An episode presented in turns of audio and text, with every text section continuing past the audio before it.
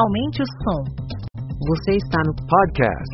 Mentalidades. Mentalidades. Mentalidades. Mentalidade. Mentalidades. Turbine sua mente com conteúdo de qualidade sobre inovação, Criatividade, empreendedorismo, negócios e educação. Ideias originais do professor Marcelo Pimenta. Acesse o blog mentalidade.com.br para mais textos, vídeos e outros episódios.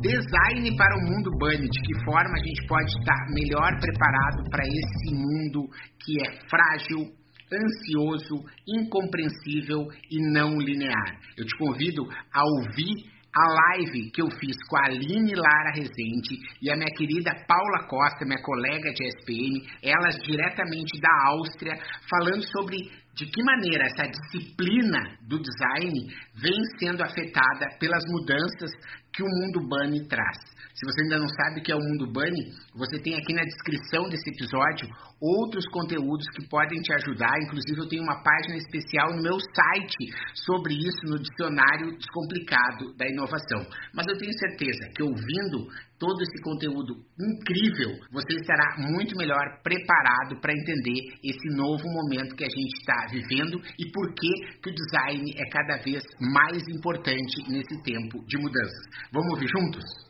E eu gostaria então de contextualizar né, que a gente fala de design para utopias. Né? O que será que isso tem a ver com o mundo bunny? Né? Essa palavra utopia, que é uma palavra tão, vamos dizer, antiga por um lado, e ela andou sendo esquecida. Nos últimos tempos, eu acho que a gente meio que desistiu da utopia, e no mundo bunny, agora a utopia surgiu de novo como sendo um futuro possível ou um futuro impossível que a gente quer que se torne cada vez mais possível.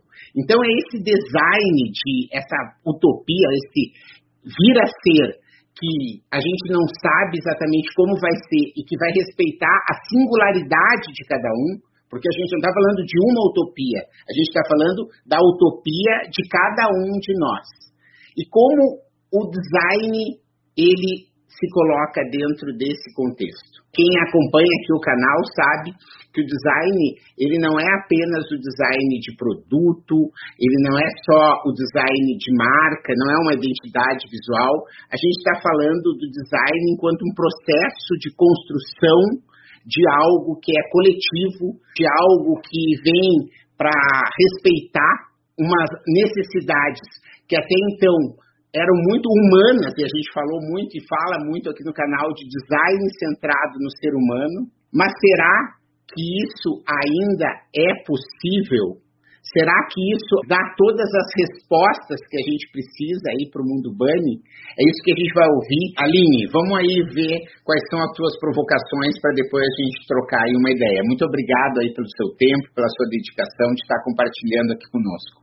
Gente, eu estou achando ótimo, muito obrigada pelo convite. É, eu sou é, designer e curadora, sou jornalista também, é, como o Marcelo já falou. Com muita coisa em comum, embora com uma linguagem bem diferente. Eu tenho até que confessar aqui para vocês que eu acabei de descobrir essa terminologia bunny. Eu, eu, li sobre isso, estudei agora, depois de ter conhecido a Paula e o Marcelo. Não quer dizer que é, os assuntos que são trocados, né, que que o, o Bunny fala que não seja na, nos meus estudos, na minha pesquisa, eu só não conheci o termo.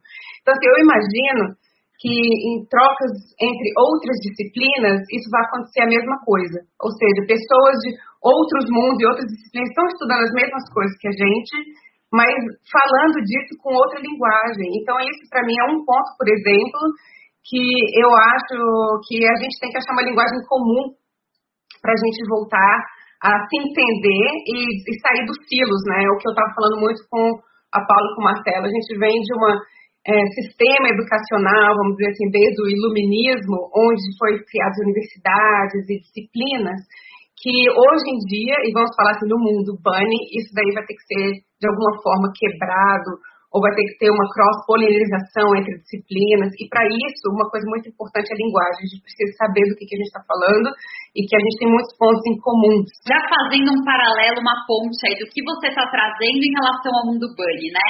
Uma das palavrinhas aí que descreve o Bunny, né, é o incompreensível, né, um mundo incompreensível. É, antes no mundo, no VUCA, né, a gente usava é, o ambíguo, a gente não sabia se uma coisa era A ou B. E no Bunny, a gente literalmente não compreende aquilo que está diante de nós. E aí, o qual que é, né, de fato, a gente teve uma aula aí com o Marcelo, onde a gente aprofundou habilidades para contornar os desafios do mundo Bunny. E quando a gente fala sobre esse mundo incompreensível, justamente é, o passo ele está na comunicação. Na gente sim, eu concordo, concordo com isso, sim. E Assim, só puxando um pouquinho a sardinha aqui para o lado do design, minha primeira formação é em, em, comunicação visual. Então, assim, eu sou uma pessoa de comunicação desde o começo, através de comunicação visual, depois eu fui estudar é, museologia e curadoria. Então, assim, a exposição é mais um meio de comunicação, como você passar conhecimento para frente, principalmente conhecimentos complexos de formas mais simples. E o Marcelo bem sabe que essa também é a função do jornalista. Quando você explica, escreve ou fala com as pessoas é, de uma forma é, que elas entendam. E quando a gente fala de pessoas, em geral, no jornalismo, isso vai da, quem começa a ler dos seus sete anos de idade até uma pessoa mais velha, que está fora do mercado de trabalho, por exemplo, e a gente faz uma linguagem que a pessoa entende. Então, eu sempre fui muito focada nesse negócio da comunicação, eu acho muito interessante. E eu acho mesmo que é um fator decisivo da gente ir daqui para frente, assim, achar uma linguagem comum. Essa coisa do incompreensível, do Bunny, né, que eu estava lendo, fala um pouco da quantidade de informação, quantidade de dados, e a gente não consegue fazer sentido disso tudo ao mesmo tempo.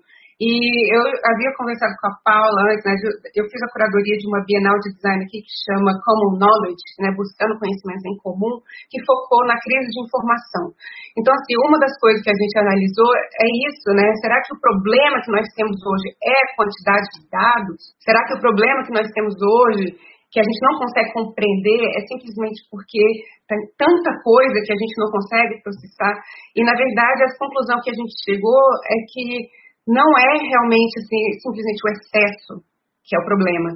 O problema é, é, como a gente processa isso. E o processamento de dados, vamos dizer assim, ele se transforma em informação e a informação se transforma em conhecimento. É todo uma, um estudo que tem, que vem da, das ciências da informação, nem vem do design isso, mas aqui é muito interessante, porque a gente sempre acha que é, a complexidade é, é, é, é, vem da quantidade e não é isso, né? Então a gente precisa achar outras formas de processar esse conhecimento, de entender, né? De processar, de processar os dados para ele virar informação e, e assim virar conhecimento. Enfim, eu posso falar disso por muito tempo, mas eu queria só dar uma, uma, uma pegadinha aqui nessa questão de utopia, né? Que a gente está voltando e voltando a essa palavra. Essa foi uma, um cruzamento que a gente trouxe, assim, quando eu ia falando dos conhecimentos, quando ela falou do Bunny e eu falei de utopia. É um, projeto, um projeto que eu estou novo agora, onde a gente está querendo trazer utopia, pensamento utópico, de volta para a prática e estudos de design. Então, assim, o que significa isso, né? E como o Marcelo bem falou, assim, utopia é uma palavra quase assim, é uma palavra retrofuturista. A gente pensa em utopia dos anos 60, a corrida espacial, é, né, os Jetsons, né, as naves espaciais voando na cidade. É isso que vem na nossa cabeça quando a gente pensa em utopia. Para mim, um pouco mais pessoal, eu sou de Brasília, então eu sou filha da Utopia, uma cidade que foi criada em cinco anos. É, e, e eu acho que, na verdade, quando a gente pensa em utopia hoje em dia, é, o que a gente propõe nessa, ah, os designers têm que pensar dessa forma novamente, é pensando em é, grande, pensamentos idealistas, é, com propósito, pensamentos assim, sistemáticos, onde você faz o redesign ou pensar a melhoria de coisas não só em produto, mas envolvendo natureza, envolvendo sistemas políticos, envolvendo muitas coisas. O design é uma interface da gente com, do, o mundo, né? É, e eu até dei um exemplo muito simples, que sem o design a gente não seria capaz de usar a internet, não seria capaz de usar computador como a gente usa hoje. Né? Todos teríamos que ser programadores para poder usar o computador, uma coisa que a gente usa todos os dias, ou o, o telefone, smartphone, né? Então, assim, é, e quais as consequências disso? Então, nós estamos trazendo esse pensamento de utopia para pensar, inclusive, nas consequências e pensar num período longo de tempo. Quando você pensa utopia, você pensa daqui a quantos anos? né, ano que vem, né? Você pensa daqui o ideal de mundo daqui a 100 anos, mil anos. E hoje, quando a gente tem um tempo que é super imediatista, como que a gente é, é, muda o mindset? Como que faz isso? Então, é, é isso, assim, eu gostei também, é, né, um pensamento que eu trouxe foi esse negócio da pluralidade da utopia, então vira uma utopias com S, é, o que o Marcelo bem falou e mostrou no, no, no, na apresentação dele, uma preocupação com isso, né? De a gente pensar em utopias, porque quando você pensa utopia, uma só, ela é muito limitada. E a gente já passou dessa fase. A gente já passou os anos 50, já passamos os anos 60, estamos em 2021 e sabemos que tem uma pluralidade aí que tem que ser considerada. Então, eu acho que eu é, paro por aqui, é porque a gente ainda vai entrar em assuntos como falar da, da diferença do design centrado do homem. A gente pode entrar daqui a pouco. E é muito interessante, é, Aline, quando você traz toda essa consideração das utopias, né? Porque realmente, quando a gente fala é, do mundo bunny, né? O Einstein já dizia, né? Loucura é a gente querer resultados diferentes fazendo tudo da mesma forma. O mundo bunny, ele justamente tira a gente do status quo, né? Ele vira para a gente e fala, olha, tudo que você fez até aqui, talvez não faça mais sentido. É hora de fazer diferente. E o que é esse fazer diferente? Né? Quando a gente fala de um mundo que ele é frágil, que ele é ansioso, que ele é não linear, ele é incompreensível, a gente começa a entender um pouco de uma coisa que a gente vai discutir daqui a pouquinho em relação aí é, a, a, realmente pensamento sistêmico, né? É, que a gente precisa buscar conexões, né?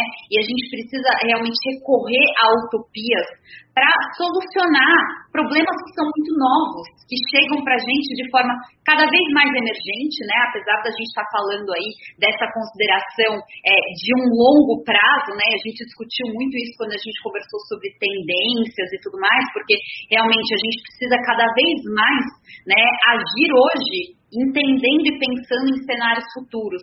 Até aqui, até esse momento do mundo, a gente agiu muito hoje em função do nosso histórico, né? A gente analisando o passado para agir no presente.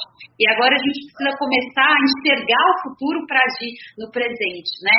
Porque no mundo Bunny, é, e até relembrando um pouquinho aí é, para vocês, a gente fala muito de um processo não linear. As coisas elas chegam até a gente com esse caráter, como a Aline muito bem colocou, imediatista, quer dizer, você precisa tomar uma decisão agora, né? Mas você não sabe nem de onde isso vem e nem para onde isso vai.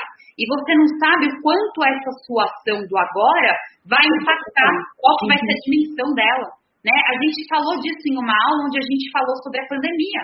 Gente, quem que imaginou né, que uma ação ali, uma, uma decisão errônea ali na China, ia paralisar o mundo todo por mais de um ano. Então, essa dimensão exacerbada que a gente não consegue medir, né, qual que vai ser, ela nos traz para uma cena aonde a gente começa a precisar ter realmente muita consciência do nosso espaço, do nosso lugar, da nossa utopia, porque a nossa utopia ela está ancorada aí a tantas outras que realmente consolidam, constroem, né, o resultado do que é a nossa sociedade. Mas eu acho que um ponto muito importante é o seguinte: quando a gente discutiu lá atrás, né, é, e aí só retomando muito rapidamente aqui, o mundo Bunny, ele é quase que como uma evolução do mundo VUCA, né? Esse termo Bunny, ele já tinha sido descrito em 2018 pelo futurista Jamais Cássio, é, e ele realmente eclodiu em 2020 em função aí da nossa cena de pandemia, né? Todas as acelerações, enfim, é, que, que a gente viveu, que a gente está vivendo na nossa realidade, né? É, e, e, o que acontece? Quando a gente emerge no mundo bunny, a, a, gente começa também a entrar de uma forma definitiva naquilo que a gente chama de era digital. Né? A gente abandona aí é, o nosso histórico de era industrial, o nosso mindset analógico, e a gente passa a, a vivenciar um mindset digital. Né? E o mindset digital, diferente do que muitos pensam, não diz sobre a gente é, usar a tecnologia, mas sim o quanto esse uso da tecnologia, o quanto a nossa interação né, no mundo virtual, no mundo digital, é, traz para a gente comportamentos que a gente leva para todas as nossas é, dimensões, né, inclusive a nossa realidade física. Né? A gente está falando aí que cada vez mais a gente é, busca o, o ser, né, o, o, o, experienciar acima é, da posse, do ter, né? Entre tantas outras coisas que a gente se aprofundou bastante aí nas últimas aulas é, sobre o Bunny Road. E aí, nesse ponto, eu queria muito puxar, eu queria que você é, colocasse um pouquinho daquilo que a gente discutiu em relação ao pensamento sistêmico, né? E a nossa formação de redes que nada mais é do que de fato um reflexo do nosso mindset digital, né? E como isso impacta é, na nossa formação da sociedade, no próprio design, né? De um modo geral. É. Nossa, isso aí para mim é uma questão super é, até mesmo filosófica, né? Essa é uma questão de como a gente se enxerga como ser humano é, hoje em dia. Então eu conversei até na nossa, né, na nossa conversa prévia, falando, conversei com o Marcelo, comparando essa mudança, né, essa disrupção que a gente está tendo agora, o como foi lá atrás, quando a gente, né, a humanidade, através da ciência, descobriu que não era o Sol que girava mais em torno da Terra, a Terra que gira em torno do Sol, e a confusão que aquilo criou. Aquilo também veio através de uma evolução da, dos sistemas de informação, vocês sabiam? A gente hoje, nós estamos na quarta, chama-se quarta revolução é, de informação. A gente fala de revoluções industriais, não sei o quê, mas de informação nós estamos na quarta. A primeira vindo através de escrita, né, de colocar coisas no papel, depois vem com a impressão, a gente falou disso, impressão do livro, é, tem as telecomunicações, tem a, a invenção do rádio, que mudou bastante, e hoje nós estamos nessa era da informática, né, em termos de computação, que está mudando como a gente se percebe como ser humano, em relação a, a como a gente pensa, em relação a, a que a gente, a gente está em dois lugares, espaços e tempos ao mesmo tempo, isso não acontecia antes. Eu e a Paula estamos aqui na Áustria, Marcelo está em São Paulo, vocês podem estar em vários lugares do mundo e a gente está ao mesmo tempo conversando aqui. Isso não era possível antes. Então, assim, essa percepção de como a gente existe como ser humano, para a gente é muito tranquilo isso. A gente tem uma pessoa que está aqui online falando e está ok. E eu estava tentando fazer esse paralelo em como que tem mudado, como que a gente pensa de maneira mais sistêmica e eu falo que sim, essa é minha observação, não li isso em nenhum lugar, mas eu acho que é um legado bom do algoritmo, é o que eu tenho falado, né? Porque, assim, é, a gente sempre fala as consequências maléficas do algoritmo, essa polarização que existe, né? Sempre você está nas suas bolhas da, da mídia social, você só escuta as coisas que você quer, as outras você não escuta, ou as coisas ficam muito extremas. Então, a gente tem muito contato do que é ruim né, o que seria a distopia, e aí temos milhões de livros e seriados falando de como que essa tecnologia pode muito, muito é, mal, né? E é, eu, eu penso também que tem essa parte que eu falo que é o legado bom do algoritmo, é como a gente está pensando, a gente está acostumado a viajar em hiperlinks agora. A gente está aqui lendo um texto e vê essas palavrinhas grifadas no texto, a gente clica, clica, vai, mas a sua mente continua ainda naquele mesmo assunto. Então, assim, a gente continua, consegue perceber que Cara, aqui na Áustria são uma e meia da tarde agora, aí no Brasil são oito e meia da manhã, e não é como se fosse um absurdo, nossa, estamos viajando no tempo, não é uma coisa difícil de pensar. Mas imagina se fosse assim, mesmo um Einstein, super brilhante, vendo isso acontecendo agora, um Tesla, era o sonho dele ver esse tipo de coisa acontecendo. Então, assim, é, eu acho que isso está mudando e explica esse conceito Bunny. É um pouco incompreensível, mas ao mesmo tempo a gente já está nisso. A gente já está vivendo, não é uma coisa que vai ser daqui a 30 anos, é agora que a gente está vivendo isso. E aí que, que né, é, através desses conhecimentos que eu vi que tem uma cientista da informação aí, eu adoro esse assunto, é, li bastante, é, isso daí tem um livro que chama Quarta Revolução da Informação, que é escrito por um filósofo de informação de Oxford, que é muito bacana, que ele descreve isso, né, como que a gente se percebe como ser humano através de toda essa, essa é, tecnologia bagunçando tudo. Como a Paula falou, a gente questiona todo o status quo. Então, assim, para mim, só colocando uma lente do design aqui, é, o design é uma disciplina que vem através da Revolução Industrial. né? É uma coisa de produção em massa. O jeito de pensar design é, de produto, por exemplo, é pensando em partes, partes separadas que são depois colocadas todas juntas. E essas partes, elas vêm de, hoje em dia de vários pontos do mundo, às vezes são partes que vêm da China, partes que vêm do Brasil, partes que vêm de outros lugares e, e são todas colocadas juntas nos Estados Unidos, sei lá, em outro lugar. E é, até então isso estava funcionando até que vem boom, aí vem é, essa emergência climática que nós estamos vivendo, toda essa confusão da natureza, sabemos que todos somos interligados, a, a pandemia mostrou que esse caos é mundial, uma coisa acontece na China e tem um efeito em todos os lugares do mundo. Então, assim, imagina que um produto que é feito dessa forma, quais são as consequências para o meio ambiente?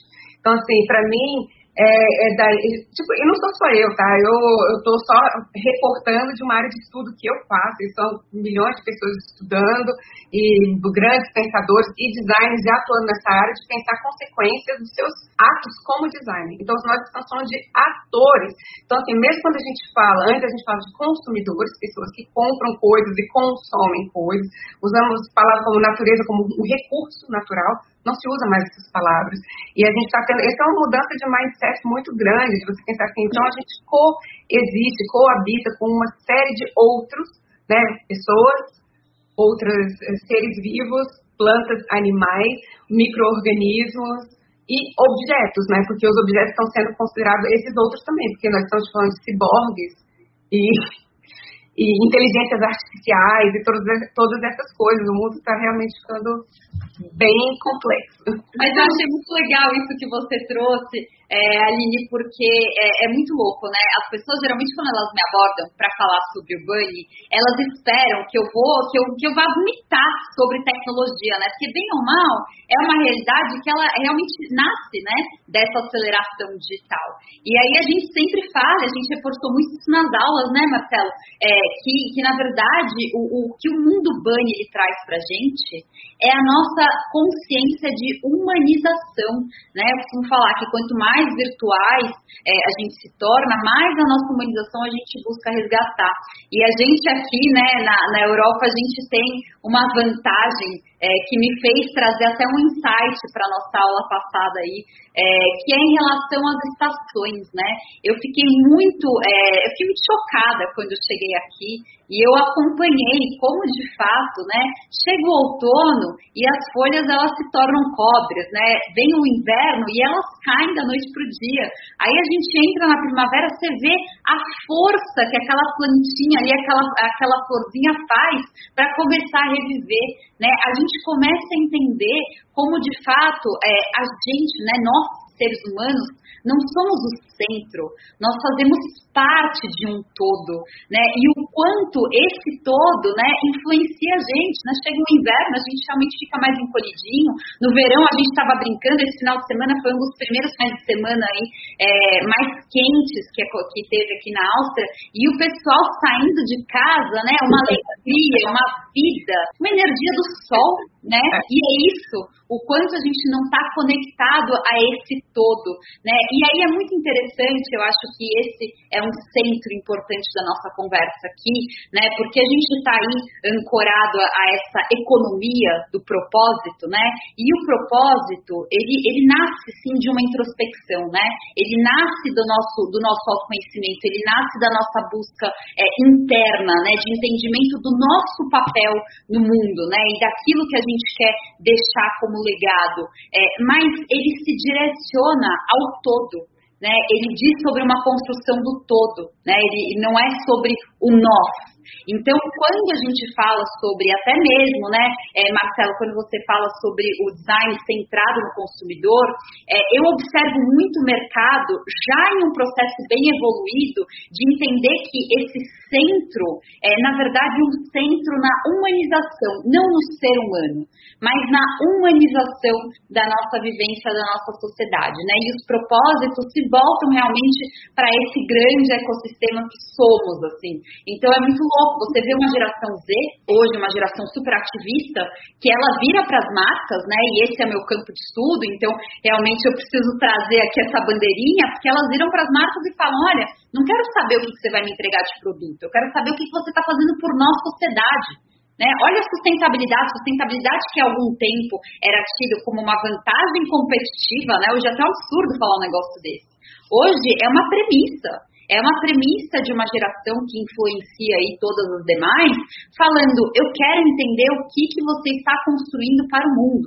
É, eu estou construindo para o mundo, eu estou construindo para o todo. Então, eu acho isso, esse é um ponto aí é, que eu queria muito trazer em relação ao propósito, porque muitas vezes, apesar do propósito nascer dessa autoconsciência, desse é, centro, né, que a gente realmente precisa buscar, ele, ele é voltado para esse todo, né? Então, é, é realmente em cima de utopias. Paula, antes da, de ouvir a Aline, eu queria só falar, você falou do, da economia do, do propósito, né? A Paula é minha parceira né, para escrever a economia da paixão, né? E a gente está falando também da economia da longevidade, né? São todos temas que estão interligados nessa forma sistêmica, como a gente está vendo. E, e o design centrado no ser humano versus humanização ou em paralelo com a humanização, ele tem a ver com uma economia que eu acho que é da sincronicidade também, né? Que foi o que nos uniu aqui, eu e a Paula primeiro e agora com a Aline. E a, acho que há 15 dias atrás, a gente, eu recebi a Fernanda Dutra, que é a autora desse livro, que é um, um livro muito legal, chamado Inovação Não Violenta, em que ela pega Fibonacci, ela pega várias conexões aí para trazer. E um dos exemplos que ela trouxe é da companhia mais valiosa do mundo, que é a Apple. E ela deu um exemplo de dizer, olha, até que ponto a companhia mais valiosa do mundo, ela não é violenta. Por quê? Porque ela acaba separando né, e distanciando aquelas pessoas que podem ter iPhone das que não podem ter iPhone. E a Apple, como a grande maioria das pessoas sabe, é um grande exemplo de design centrado no ser humano, visto que o, o Steve Jobs teve essa sacada de colocar num único aparelho vários produtos que a gente estava carregando tudo separado, a câmera, o negócio de ouvir música, a, o, o telefone mesmo, e coloca isso, e ela colocou em xeque. E na conversa que a gente teve com, com a Aline prévia, a Aline trouxe de novo né, o exemplo da Apple, né, de dizer, olha só, será que a Apple, do jeito que ela faz no telefone, que é todo grudado, as peças não são recicladas, elas não, a gente não pode trocar, quer dizer, se o, o, aparelho estraga, você praticamente tem que comprar outro, não é? Uma coisa que você vai lá e troca a bateria, ou troca a capa, ou troca de uma forma fácil, é tudo muito complicado, na própria Apple eles te incentivam na loja a levar já um outro aparelho e não ficar é, corrigindo, né, consertando aquele. Eu gostaria de puxar então para esse lado e ouvir da Aline, né, quer dizer, até que ponto, qual é a evolução do design? Se ele não é apenas centrado no ser humano, qual é o próximo passo que a gente vai ver nesse Bunny World para o design? É, então, essa é uma pergunta enorme. Eu tenho várias, várias respostas aí, então vou tentar começar do começo. assim, é, eu estava conversando com vocês sobre é, dúvidas sobre esse conceito design centrado no humano, né?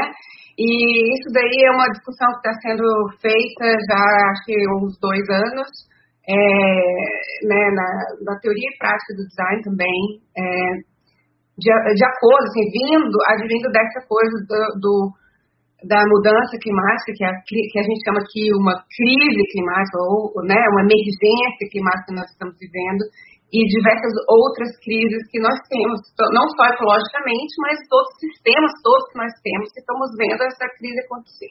Diversas crises, não é uma só. É, hoje nós estamos vivendo numa era que se chama antropoceno.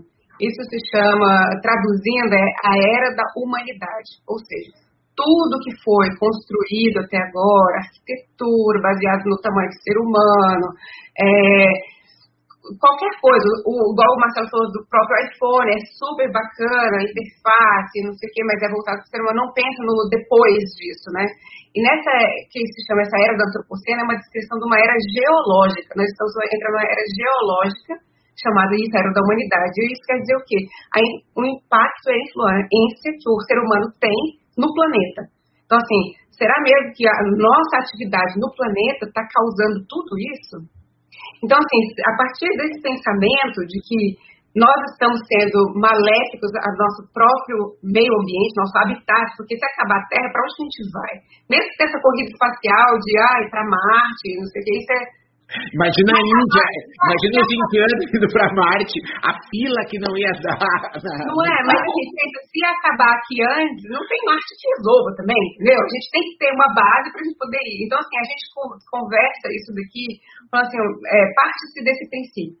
Se toda essa mudança que está acontecendo é através da influência e impacto do ser humano na Terra, através de carros, através de construção de cidade, urbanismo, como nós fazemos, tirando toda a natureza, concretizando tudo porque é fácil de limpar e etc. Não pensando no outro, que seria outras formas vivas, outras formas de existência e coexistência nesse planeta, aí temos um problema, causamos um problema muito grande.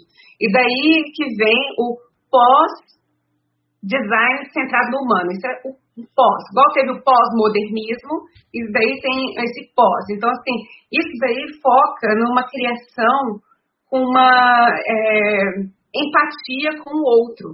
E como eu disse, assim, o outro, ele não é somente outro diferente de você, Aline, mulher branca, e aí tem que ter outra mulher de outra forma, em outro lugar, outros homens, mas outros seres né, vivos e também não vivos, porque eles incluem, nesse, nesse pensamento, inclui também é, objetos e pensamentos de, é, como eu falei robóticos, né, de, de robôs, ciborgues, etc. Como você faz um design construindo coisas, pensando em tudo isso.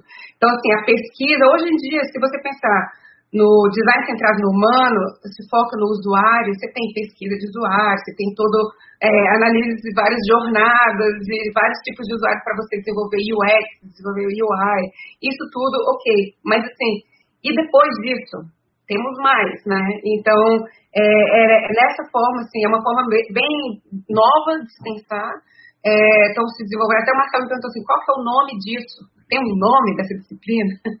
então, assim, agora, assim, como é uma teoria que está sendo desenvolvida, tem, é, estão usando esse nome Post-Human Centered Design, em inglês, pós-centrado no humano, depois do, do, centrado no humano. Também tem pessoas que chamam, tem um outro que chama Restorative Design, que é como restaurar o que a gente destruiu. Então, que isso vai além do design sustentado, isso vai além do design orgânico. Tem vários tipos de disciplinas que tentam achar isso daí, mas uma onde se inclui tudo isso, né, e são pensamentos que vêm de filósofos de outras áreas, que não é só do design, vem da biologia, vem da sociologia, e como a gente descobriu, acabou de discutir um pouco desse legado bom do algoritmo, essa hiperlink de tudo, e quebra de silos de disciplinas, é para onde o design está caminhando também. É muito legal, gente. É, é, eu estou falando, por que, que eu estou aqui, né? O que, que eu venho fazer aqui? Realmente, essas terças-feiras, olha, a gente anota tanta, tanta coisa, a gente fica com tanta coisa pipocando na cabeça, e realmente, assim, tudo faz muito sentido e se conecta até com aquela frente de estudo que a gente já vem alavancando há tanto tempo, né, Marcelo? É, porque quando a gente olha hoje, né, e até é muito legal é, a gente trazer isso aqui para nossa conversa, você comentou aí da economia da paixão, né, Marcelo? Hoje, quando a gente vê realmente é, o mundo todo se voltando para o propósito, né, eu enxergo isso como realmente esse espaço onde nós ganhamos consciência né, de que somos realmente parte desse todo, né? A gente começa a entender, né, o que, que o que, que eu posso fazer aqui agora, porque eu não estou sozinho, eu tenho o mundo inteiro aí para alimentar e a gente se humilda nessa história, né? A gente começa a entender que o nosso papel não é esse, esse papel do centro, né? Essa coisa de realmente vamos é, nos voltar é, para engrandecer o ser humano, não é isso. O ser humano começou a entender que, olha o que eu estou provocando no mundo talvez não seja tão legal, talvez eu não dê conta de segurar. A, a, a, pandemia ela nos traz muito essa verdade, né? Estamos aqui, né, com a nossa, com a nossa, com toda a ciência que a gente pôde desenvolver, com toda a evolução, né, que a gente trouxe até aqui, e de repente é, a gente está diante de uma situação que a gente não tem nenhum controle né? O mundo se volta um pouco contra nós, né? E aí tem várias teorias da conspiração em torno disso, mas enfim, não é esse o ponto. A questão é. Mas na verdade, não, deixa eu só falar uma coisinha aqui, né? Porque eu, essa coisa que assim, nós não temos o controle, é, na minha cabeça o que vem assim, nós não temos o controle enquanto indivíduo. Mas enquanto coletivo, nós não só, não só temos como tivemos o controle como coletivo, todos fizemos o, o distanciamento social, cada um faz a sua parte em prol do coletivo. Então, assim, aí você fala dessa empatia com o outro, entendeu? Várias vezes o, o, o uso da máscara, por exemplo, não é para proteger você, é para proteger o outro. Porque você pode ser um possível contaminador. Então, assim, só de você pensar dessa forma, é, menos egoísta, menos centrado e menos individualista, ela muda muito. E, assim, para mim, é, assim, a, a, a questão da pandemia, ela trouxe isso muito à tona, que você é parte de um todo. A sua ação pequena, ela é parte de um todo, mas sozinho você não resolve. Eu queria trazer uma outra frase aí de um, de um outro futurista, né, que é o do William Gibson, que traz que o futuro, né, ele já está aí, só não está perfeitamente distribuído.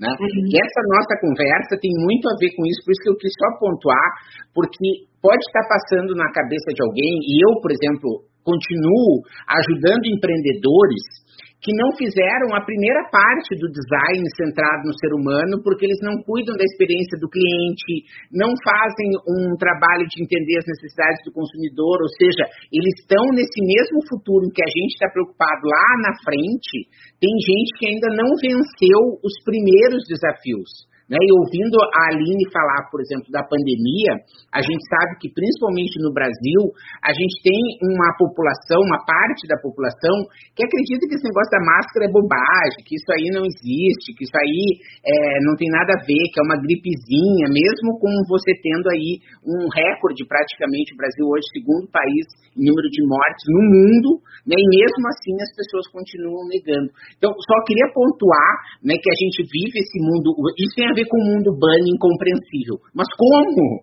Como que a pessoa ainda não acredita se hoje você tem na sua família um tio, um primo, né, um vizinho? É muito difícil no Brasil, é raro alguém que diga assim, olha, eu não perdi alguém que estava próximo a mim, né? E isso é muito triste, mas ao mesmo tempo existe uma certa anestesia, né, e uma negação de que isso está acontecendo. E a gente vive então esse mundo em que, por um lado, a gente está aqui de manhã cedo, de forma voluntária, querendo pensar no design, no futuro, da utopia possível daqui a X anos, né, tem gente que hoje ainda não consegue ver né, de que ela faz parte de um sistema integrado e que o comportamento dela está trazendo um prejuízo hoje. E esse prejuízo de hoje vai condenar talvez o nosso futuro de amanhã. Era só uma pontuação aí, Paulo, para você continuar o seu raciocínio, por favor. Não, pois a gente interrompeu, né? Desculpa. É, isso, é, é perfeito, gente, é só soma, né? Eu, minha cabeça vai, vai fazendo aqui, é o, é o tal do hiperlink do mindset digital que a gente vai ficando louco. Mas é, é exatamente, e é muito louco isso, né, Marcelo? Porque é, essa negação, ela faz parte da complexidade do contexto né? Porque você imagina, eu olho hoje é, para várias empresas que estão com essa missão de, de realmente educar o consumidor, principalmente nesse cenário que a gente está vivendo, e ela precisa conseguir de uma forma muito empática dialogar, inclusive, com essas pessoas, com esse perfil. Mas, assim, é, o que eu acho muito, muito interessante da gente é, entender quando a gente fala sobre toda essa nossa economia voltada para o propósito, que muitas vezes foi tida né, como algo é, algo romântico, né? Não é sobre isso, não é, não, não, não é, gente, é uma questão de sobrevivência sistêmica. Porque se a gente não se voltar para aquilo que a gente sabe fazer é, realmente para construir uma sociedade melhor, né, para realmente gerar impacto é, dentro de tantas é, soluções que a gente precisa buscar enquanto sociedade, enquanto sistema, né, é, para onde a gente vai, né, para que Marte a gente vai conseguir se voltar, não, não existe, não, não existem esses marcos, gente. Então, é, isso, na verdade, eu até divido aqui com vocês, foi muito do meu princípio da entrada, de todo o diálogo aí com o Marcelo em torno da economia da paixão.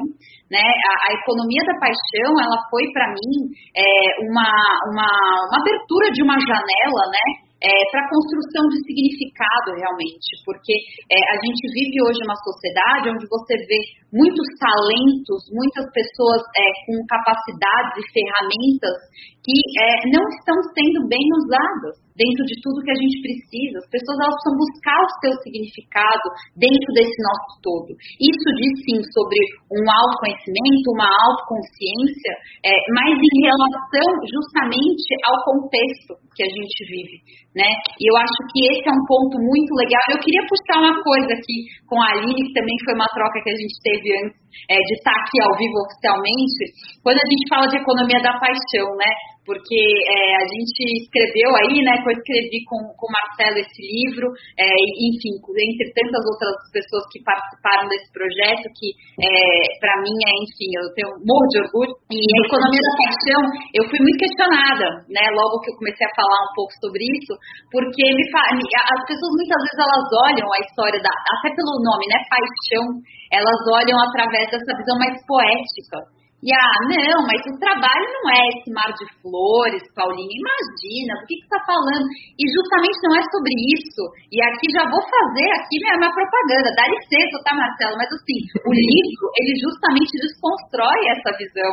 Não é sobre isso, não é essa visão poética. E eu acho que seria muito legal, Aline, você trazer um pouquinho da sua experiência, mesmo que rapidamente aí, quando você fala que você foi uma empreendedora forçada né? Porque você hoje, eu te enxergo vivenciando aí o que a gente chama de economia da paixão, né? Mas é, não é um caminho, né? Tão, tão tranquilo é, como a gente muitas vezes acaba floreando.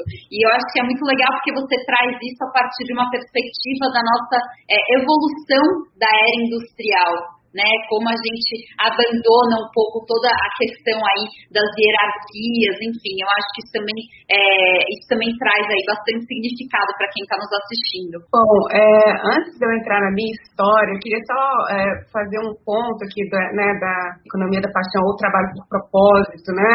É, que você, eu não li o livro, quero ler, cadê, cadê meu presente? Também vou deixar minha propaganda aqui, mas enfim, é, isso daí, assim, eu associo bastante com o que eu venho falando, assim, devemos mudar essa nomenclatura de chamarmos é, de consumidores.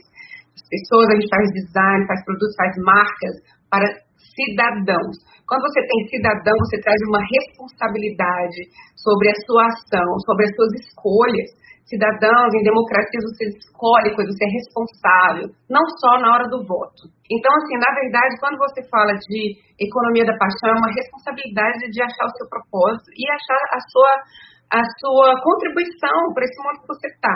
Então, assim, claro que, que você usa essa palavra paixão, porque quando a gente faz uma coisa com um propósito, você faz muito mais engajado do que se você faz uma coisa obrigado ou só para você ter seu dinheiro no final do mês de 9 a 5, etc. Então, assim, eu queria fazer esse paralelo que, de novo, né, faz parte do que eu estudo, faz parte do como eu penso, com uma nomenclatura diferente. Então, estamos achando aqui mais uma ponte. Em relação à minha própria história, que eu estava falando com a, Paula, assim, ah, eu virei uma empreendedora é, forçada, mais ou menos, porque, assim, é, não foi a minha escolha, ah, eu quero ter uma startup, ah, eu quero ter minha própria empresa, quero ter minha própria agência. Foi o meu contexto que fez com que eu me tornasse isso, porque eu queria continuar trabalhando com o que eu gosto, que é com design, escrevendo com, sobre design para jornais, não só para revistas, não só para nicho, mas para falar de uma, de, uma, perspectiva mais aberta, relacionando com comportamento, cultura, economia, em política, inclusive, também falo disso. Mas é, eu não achei nenhum emprego que me deixasse fazer isso, onde juntasse é, a parte que eu sou designer, eu sou curadora e eu sou jornalista. Não tem nenhuma vaga de emprego que encaixa, que me encaixa, não, não achava em nenhum lugar, principalmente morando num país onde eu não sou fluente na língua. Para um trabalho, tanto como jornalista como curadora, você precisa de ter um nível muito alto da língua que você escreve, não é mesmo? Sem a gramática tem que ser perfeita. E alemão, como vocês sabem, não é uma língua muito fácil.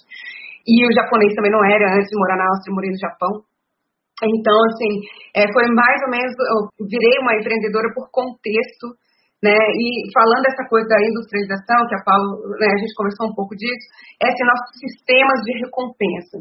é, voltando para a parte assim, de escola, quando você estuda, você está na escola, você estuda para você ter notas boas e etc. E, e isso é um sistema de recompensa, quando você estuda e tira 10 na sua prova. E você vai para uma passa no vestibular também com a nota alta, você entra na universidade, faz ali, segue o seu caminho do mesmo jeito, né? você tem as melhores notas, sai dali o que você quer achar um emprego numa grande empresa. No Brasil, é, eu trabalhei na maior editora da América Latina na época, que era a editora Abril, adorei, amei, nossa, foi excelente. E quando eu saio desse contexto, que eu saio do, do né, foi, eu saio do Brasil em 2005, e, e, você cai num contexto onde isso não significa nada. O que significa editora Abril no Japão? Nada, absolutamente nada. E eu estava ali fazendo um outro curso que não era da minha área, eu, eu como falei para vocês, sou formada em é, comunicação visual, e fui para o Japão estudar uh, museologia e curadoria. Ou seja, também a minha formação que eu trouxe na bagagem Claro que ela serviu, assim, ela vem com, um contexto, mas assim, ela não dizia muito, ah, se eu for procurar um emprego como curadora agora, falando que eu trabalhei como designer. então, assim, essa construção de eu é assim que eu quero ser, é o que eu quero fazer, seguir pessoas que, que eu admirava, ver como que elas trabalhavam, entrei em diversos outros contextos, museus, etc., em outro nível de trabalho que eu já tinha no Brasil para eu poder aprender como se fazia. E uma, uma vez saindo dessa estrutura, saindo aqui na, né, sair do Japão, tal, e vir para a Áustria, chega aqui você não tem a língua que você precisa para você trabalhar, como é que você faz? Então, assim, na verdade, eu continuo com essa grande missão e propósito de fazer o que eu estou fazendo e virei uma empreendedora por causa disso. Mas não é um caminho fácil, é, na minha cabeça ainda tem essa coisa da, né, de eu deveria estar trabalhando no, no museu, não sei o que, é tipo meio que uma negociação que, que se tem realmente o tempo inteiro. E só dizendo que é, eu vou mudar um pouco esse ator, tipo, não é eu gostaria de estar trabalhando no puto museu, porque isso eu trabalho, mas com, com prestadora de serviço ou consultora, com que eu sei, eu não sou empregada. Então, assim, é um pouco diferente. É.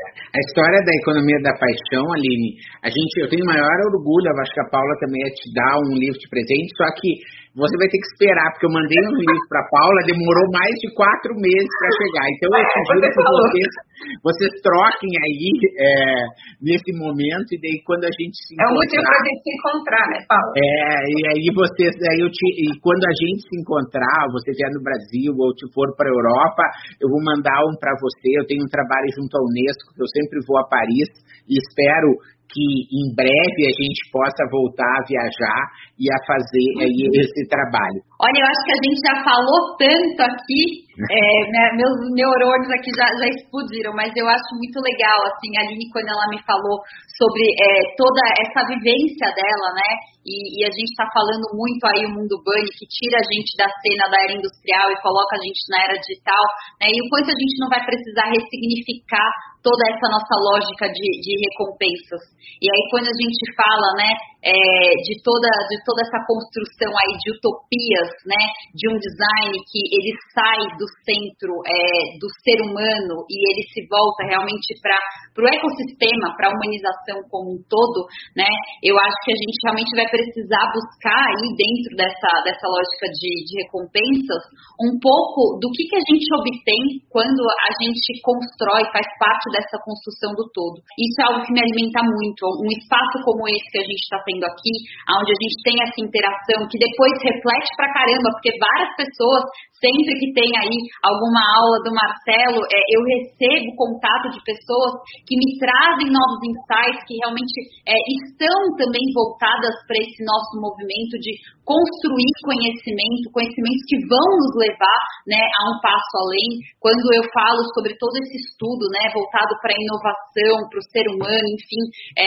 que eu trago aí na minha bagagem e que eu venho construindo dia após dia, é muito porque eu realmente quero viver em um mundo melhor né? Porque eu acredito que a gente tem força a partir do nosso conhecimento, daquilo que a gente acumula como, é, como humano no meio dessa história como um todo, né? Então eu acho que é muito sobre isso. Então se tem uma coisa que eu acho que é muito importante deixar como uma mensagem aqui, é realmente busquem, né? Busquem o propósito de vocês, busquem alimentar a economia da paixão, porque cada um de nós faz parte realmente desse ecossistema, né? Eu costumo falar isso muito na empresa, quando às vezes uma pessoa entra ou sai da equipe, né? E às vezes a gente até, eu, quantas vezes eu não ouvi falar sobre isso dentro é, de empresas, né? Ah, é só substituir. Não é assim, né, gente? Porque cada pessoa é um indivíduo, cada pessoa carrega um histórico, uma bagagem e faz parte, contribui para esse ecossistema de uma forma diferente. Inclusive, tem um livro que eu comecei a ler, ainda comecei a ler, não vou ficar recomendando muito não, hein? É, que se chama é, Humanocracia é, e que realmente faz um paralelo entre a humanocracia e a burocracia, né? Na burocracia, é, a gente tem o ser humano como um recurso. Inclusive, dentro da empresa que eu atuo, eu não chamo departamento de pessoas de RH, recursos humanos. Eu chamo de pessoas. Né, porque para mim, é, dentro do que é a humanocracia, né, na verdade a gente está falando de pessoas como agentes agentes da transformação que a gente está buscando a todo momento. Então eu acho que a gente precisa se conscientizar um pouco disso e o caminho ele é sempre de dentro para fora. Então primeiro busque o autoconhecimento, entenda, se conscientize do seu espaço dentro desse nosso grande ecossistema, né, que está aqui na Áustria, está no Brasil, está na China, está em todos os lugares, é, para que realmente você possa trazer impacto, né, para a nossa realidade, porque todos nós somos agentes parte dessa transformação que a gente está buscando. Né? Então, é mais ou menos é, com essa a mensagem que eu saio dessa conversa tão enriquecedora daqui. Realmente foi um, um, um despertar. Eu acho que a ideia aqui não é encerrar nada, pelo contrário, né? O que a gente está querendo aqui é um espaço de abertura da mente, né, para novas conexões, né? Você tem aí como encontrar a Aline no Instagram, a Paula no LinkedIn, que ela é bastante ativa também, e a gente qualquer dia vai estar tá é, fazendo um novo papo aqui, né, em outros meios também, e sempre foi uma, um, um, um, aprendizado incrível aí. Só tenho a agradecer e vou deixar com que a Aline faça aí suas considerações finais desse nosso papo. Em um minuto? Ai, meu Deus, eu não conto. Não, você pode usar dois, não tem problema. A gente tem 100%, já aumentou o tempo já. Então, gente, obrigada, adorei a conversa também. É, eu queria deixar um livro de recomendação aqui para os utopistas, utópicos de plantão, que é um livro que chama Utopia para Realistas, que é escrito por um economista da Holanda, que é muito bacana, muito prático o livro, e sai um pouco dessa onda ficção científica e traz para ações na política e na economia e no dia a dia que já foram feitas no passado e que eram consideradas utopias antes. Inclusive, a democracia era considerada uma utopia antes. E hoje é uma coisa que existe, né? Primeiro tem que ser sonhado, tem que ser idealizado até a gente concretizar. E aí a gente pode pensar até mesmo o voto para mulheres, é, enfim, tudo isso uma, um dia foi utopia e a gente conseguiu concretizá-los e a gente tem que voltar a pensar dessa forma. Então, assim, a segunda coisa, o Marcelo falou que é, eu estou com esse novo projeto que chama Escola de Utopias, é, dentro do um projeto maior que chama Design Campus, no Museu de Design em Dresden, na Alemanha. E a primeira escola de utopias vai acontecer é, agora em julho, de julho a agosto. São seis semanas, sendo que tem dois workshops por semana, são workshops de design.